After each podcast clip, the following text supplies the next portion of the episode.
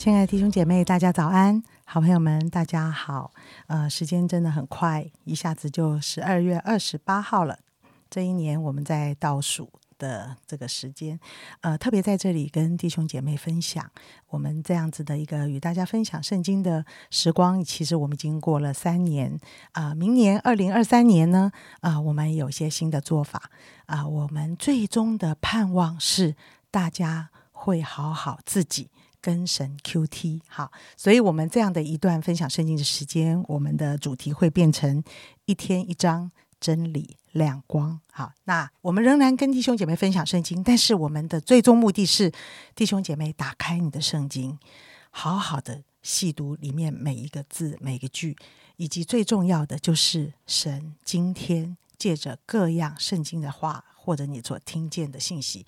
告诉了你什么？这是我们最终最终所希望的。好，今天开始呢，我们就有一些的变化了哈。等一下，大家跟大家分享。好，我们今天呢要进行到诗篇的六十三篇。好，诗篇六十三篇，很希望大家是打开圣经的。我先给大家读这一个诗篇：神啊，你是我的神，我要切切的寻求你，在干旱疲乏无水之地，我可想你。我的心切慕你，我在圣所中曾如此瞻仰你。我要见你的能力和你的荣耀，因你的慈爱比生命更好。我的嘴唇要颂赞你，我还活的时候要这样称颂你。我要奉你的名举手，我在床上纪念你，在夜间的时候思想你。我的心就像饱足了骨髓肥油。我也要以欢乐的嘴唇赞美你，因为你曾帮助我，我就在你翅膀的荫下欢呼。我心紧紧的跟随你，我的右手扶持我，你的右手扶持我。但那些寻索要灭我命的人，必往地底下去，他们必被刀剑所杀，被野狗所吃。但是王必因神欢喜，凡指着他发誓的，必要夸口。因为说谎之人的口必被塞住。今天在我们当中与我们一起分享的是啊，长久在敬拜团里面啊很忠心的服侍的一位童工主齐啊，他预备了信息跟我们分享。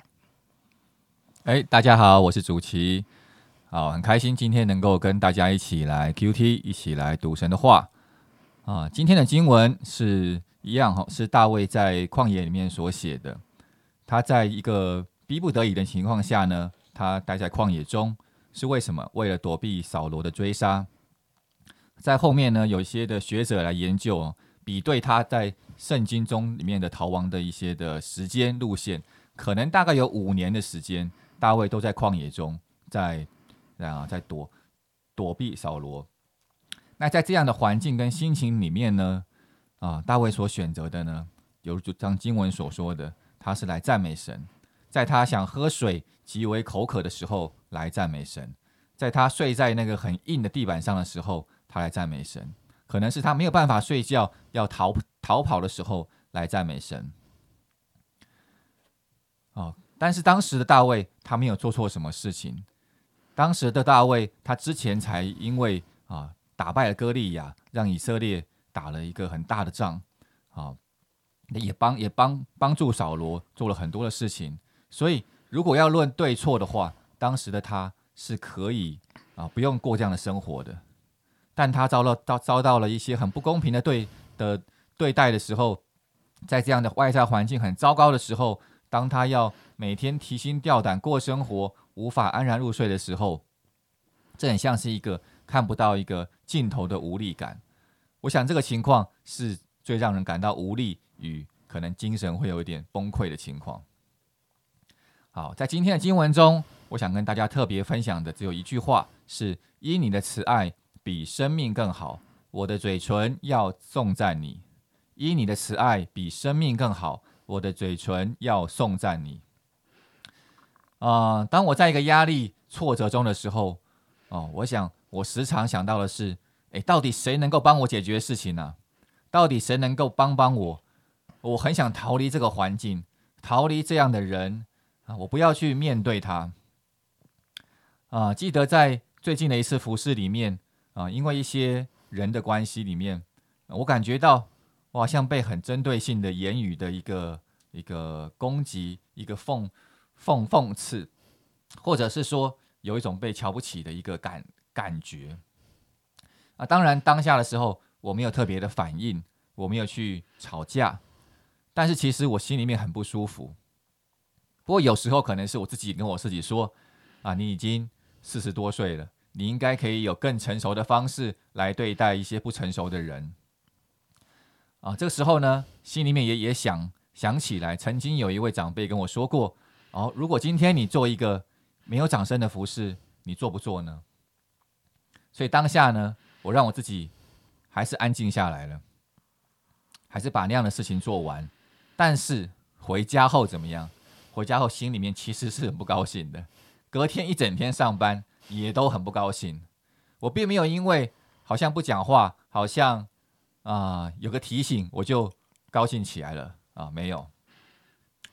OK，但是这个时候呢，圣灵好像在我心里面跟我说：“哎，来来赞美神吧。”在你什么都没有做的时候，先来赞美神吧；在你没有办法的时候，你来赞美神吧。因为赞美是重新对焦在神的身上，啊，不再是对焦在自己的事情、自己的感受、自己觉得怎么样怎么样。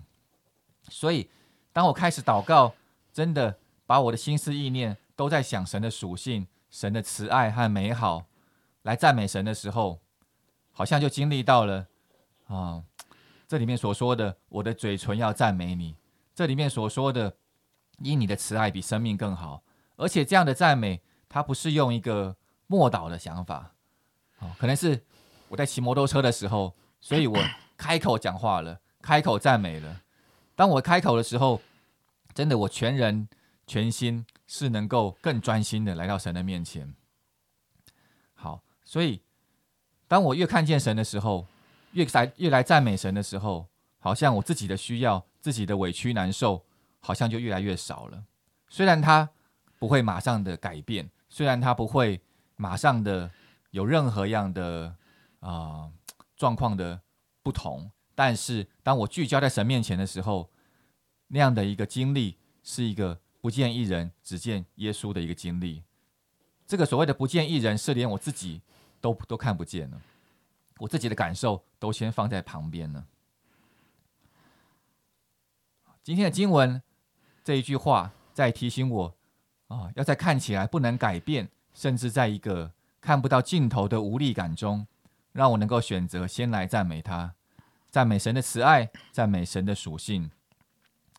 哦，我想我们可以选择每个人在一个环境里面，真的发出声音来赞美他。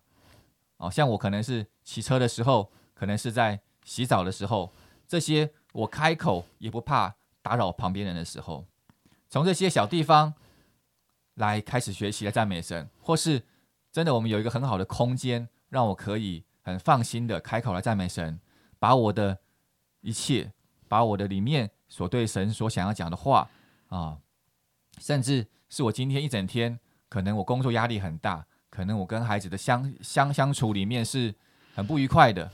跟啊家庭关系里面有时候有一些的张力的，这个时候我选择来赞美神。我先不去想这个啊我要怎么办，我先不去想，呃可能明天开会怎么办，可能待会又要遇到小孩，又要做什么事情，压力好大。